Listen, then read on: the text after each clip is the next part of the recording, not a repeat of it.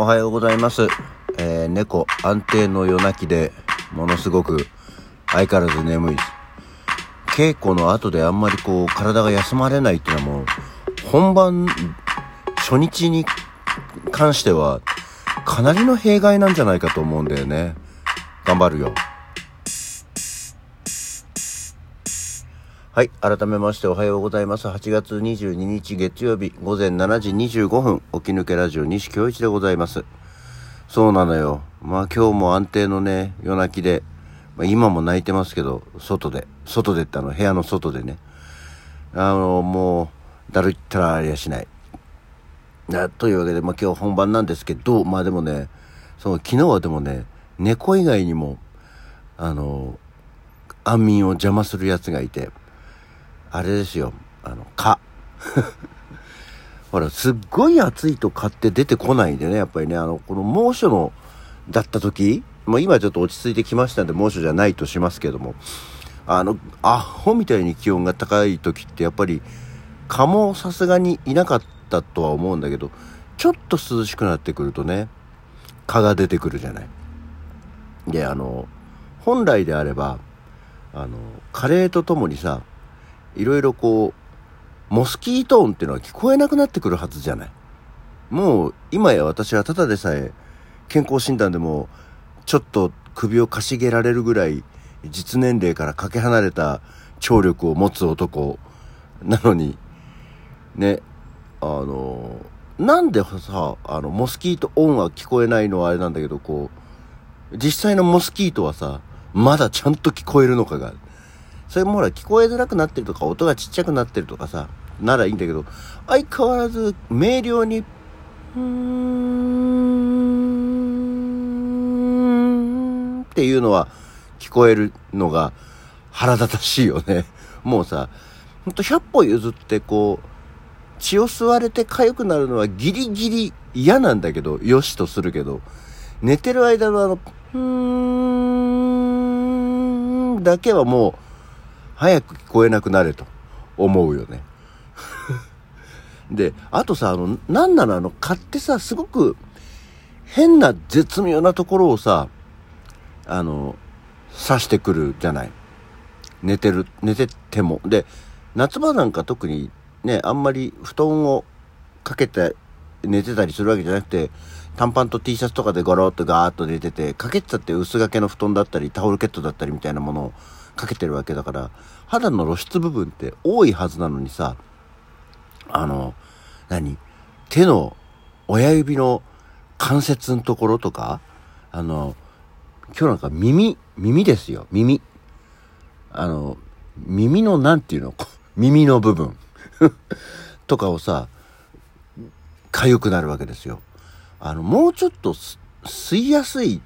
ところあるだろう。ちゃんと手なら手でさ、腕の部分とか、足なら足の部分とかさ、こう、広くて平らかなところがあるじゃない。そういうとこがあるにもかかわらず、あいつらなんかこう、わざわざ耳元に寄ってきてさ、耳のあたりのやつ吸ったり、なんならこう、かゆさとかいた時の、なんか気持ちよさがすごくへんてこな指の関節のとことかをさ、やるじゃないあで、ちなみにあの、そう、蚊に血を吸われることを蚊に噛まれるって言うんですけど、どうやらこれはなんか地方方言らしいんだけどね。皆さんとこは蚊に刺される？蚊に噛まれるとか蚊に食われるって言うけど、蚊に、うん。そうね、蚊に噛まれるっていうよな。あんまりなんか、え？ー、って、ちょっとクエスチョンが出たりすることがあるんですけど。というような感じで、猫の夜泣きと蚊に、うん、安眠を妨害された感じです。まあでも今日は今日でその、演劇祭でね、まあ初日及び千秋楽、まあ今日1回しかステージがないんで、あれですけども、入り時間に若干の余裕があるのと、劇場が北池袋ということで、我が家から、まあ近いので、今はゆっくりさせていただいておりますけどね。ゆ起きてゆっくりのんびりできるからって眠いのは収まってねえんだよっていう気はしますけど、頑張っていきたいと思います。そんな、えー、アクアも、まあ、連日のように連呼しておりますけど、アクアモードプランニング、えー、が、えー、参加しております。名前のない演劇祭青。ね。本日8月22日17時半からの回で下牛は虚無に這う。というね。本当にそのワンステージだけの舞台。今のところ再演予定なし、えー、がね上演されますので、えー、まだ間に合うよ。まだ間に合う。えー、もうしょうがないな。じゃあ予約してないけどっていう方は、えー、北池袋にあります新生館シアターね。中板橋の方には新生館スタジオっていうのがあるので間違えないように。中板橋じゃない北池袋の新生館シアターというところで、えー、お待ちしておりますのでね、ぜひお越しいただきたいと思います。そうなのよ。あの、なんでこんな連呼するかっていうと、本当に東京方面での、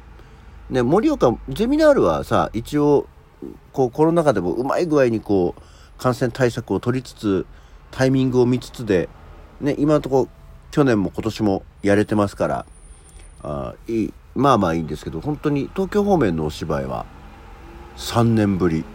になるわけですよ。やっぱなんかそうなるとちょっとね、演劇活動がっていうだけじゃなくて、やっぱりこっちでやることがっていうのが久しぶりだと、そういった意味ではこう、なんとなく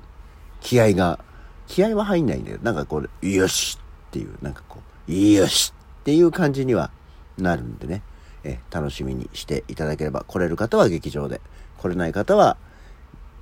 頑張って劇場に来てくださいっていうところでございますね。あ、だんだん体も頭も起きてきたぞ。うん。よきよき。まあ天気がね、なんか、下り坂でもないんでしょうけど、まあ天気が良くない。あ、でも今日雨は降らなさそうだね。えー、気温ももう暑くはならないので、えー、過ごしやすくはなっております。えー、週明け月曜日ですけれども、ぜひよろしければお越しいただきたいと思っております。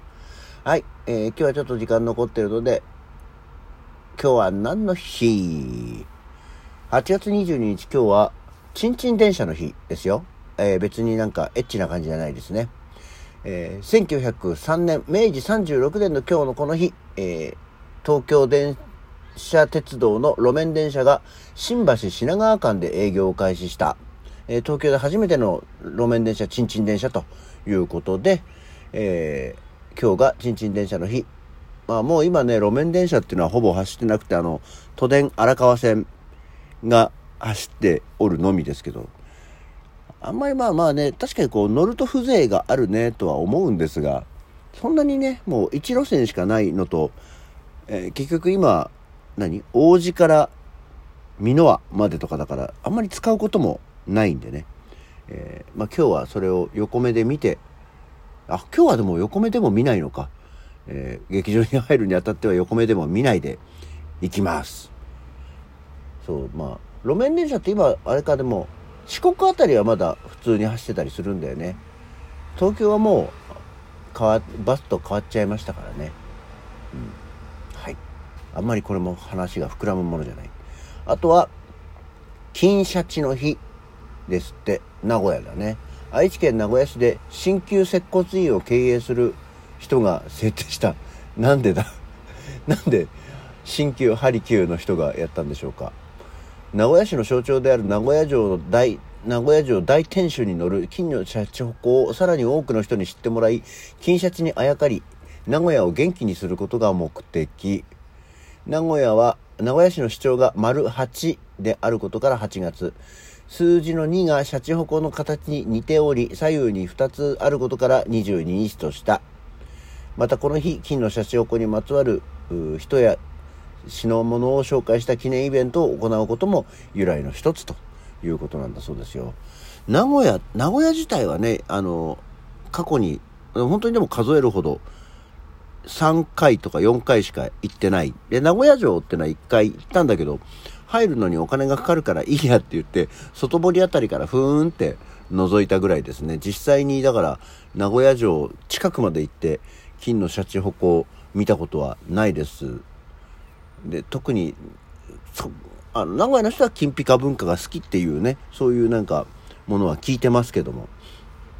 まあ、さ、さりとて、金のシャチホコは名称として、物体として知ってるだけで、そこに特に深い思い入れとか考えはありませんと。はい。さて、次、やばい夫婦の日。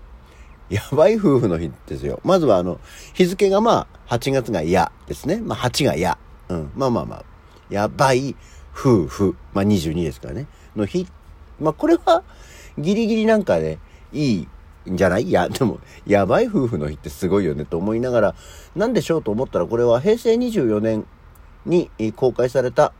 夢見る二人っていう映画を多くの人に見てもらいたいと、えー、アスミックエンターテイメントがですね、制定したんだそうですよ。まあ、あの、映画が、えー、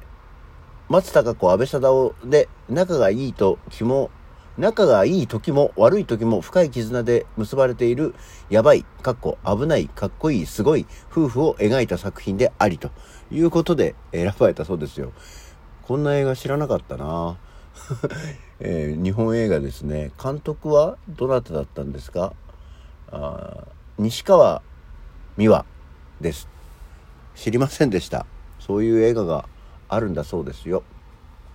見てない映画は特に語れない。はい。で、えー、最後、もう一つは、はい、チーズの日ということで、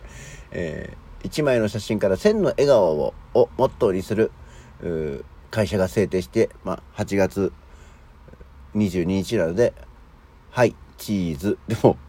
1は、は、いの1はどこに行ったんだという気がしますけど。あ、そう、紹介しすぎた時間がなくなってきてしまいました。そんなわけで、えー、今日は本番頑張ってまいります。アクアモードプランニング、鍵は虚無に這う、えー、ぜひ本日お楽しみいただければと思います。起き抜けラジオ、今日はこの辺で。それではまた次回。